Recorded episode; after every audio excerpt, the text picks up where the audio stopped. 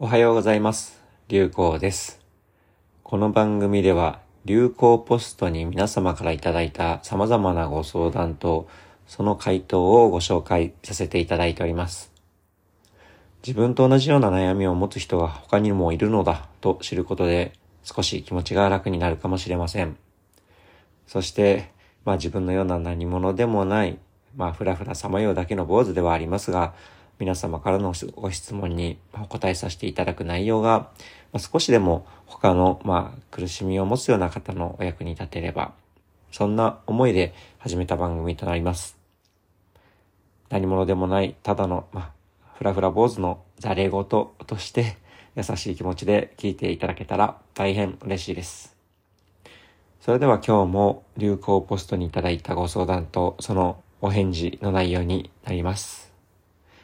今日は Y さんからのご相談です。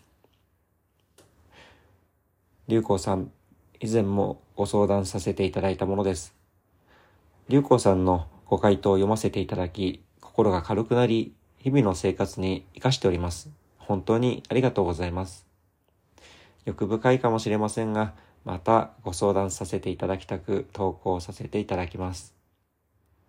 職場に高圧的、人格否定、自分勝手、相手を見下す、悪口を言うなど、とても受け入れられない上司がおります。このような上司に対し、自分はどのようなメンタルでいればよいのかわからなく、昨年精神的に体を壊した時期もありました。相手を変えることはできないので、自分自身を改善しようと、心理学、宗教、科学などの面から勉強は多少少しし改善されましたが、未だスッキリはしておりません。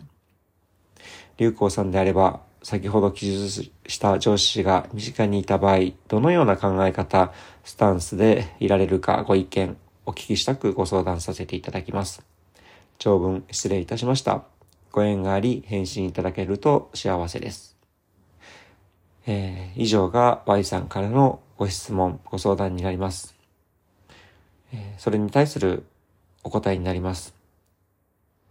以前のざれ言が何かのお役に立ったのだとしたら何よりです。ありがとうございます。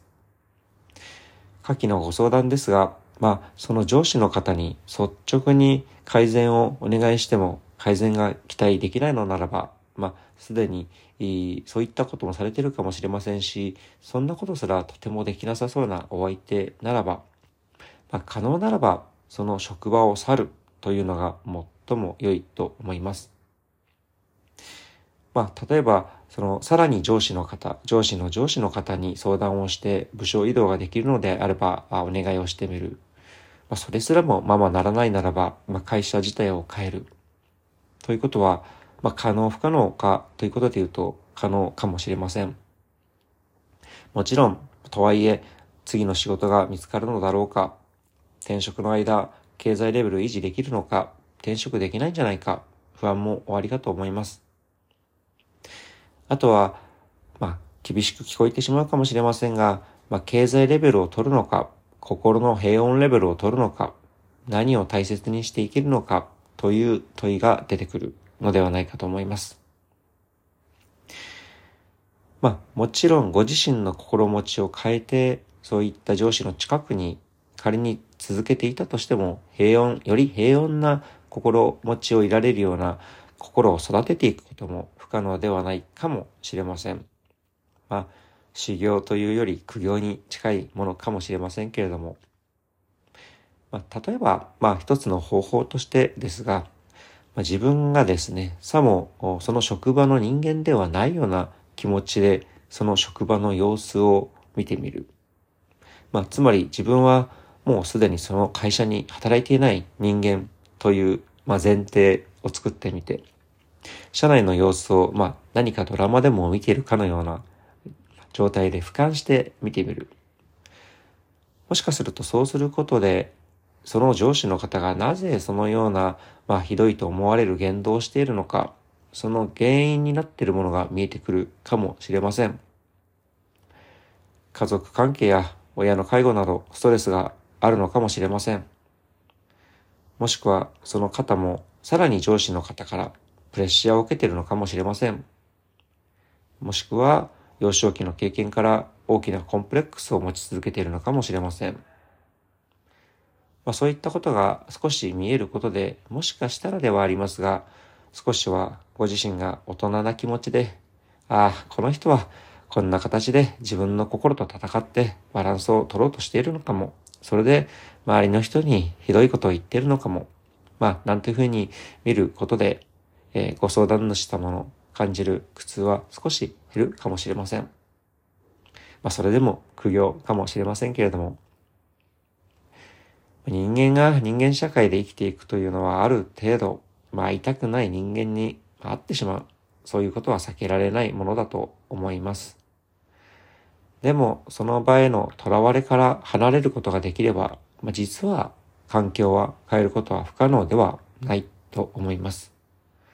そうすることで、会いたくない人から離れることもできるかもしれません。無責任に聞こえてしまうかもしれませんけれども、まあ、そういったご自身の心持ち、気持ちと向き合う機会を増やしていくことで、自分自身の心を成長させていく、まあ、心の体力をつけていくというのでも言いましょうか。まあ、そうすることで、ま、今後また違った形の困難が生まれてきたときに、まあ、よりへこたりにくくなったり、対処しやすい心になっていく、そんなことが可能ではないかと思っています。決して会いたくない人と一緒に我慢していろということではありません。ただ、まあ、このような形で自分の心と向き合うということに、まあ、応じて自分の心というものがより育っていく。自分の心が何に反応しているのか、どのように囚われているのかという観察力というものをつけていく。まあ、そんな機会にもできるのではないかというふうに思っています。人生思い通りにならないことは起こりうるそういうものだと思いますので、死ぬまで心を育てる修行なようなものではないかなというふうに考えております。以上、お役に立てなくてすいません。流行でした。ということで、以上が流行ポストにいただいた Y さんからのご相談とその回答でした。まあ、同じような悩みを持つ方いらっしゃるかもしれませんが、もしかしたらお役に立つかもしれないと思いご紹介させていただいております。何者でもない、ただのさまよう坊主という意味ではありますけれども、何かお役に立てそうなご相談がありましたら、流行ポスト、辰の光と書いて流行ポストで検索いただければ、ご相談窓口が出てくるかと思います。ただただお役に立てれば、との気持ちで始めておりますので、す、え、べ、て無料ですのでご安心ください。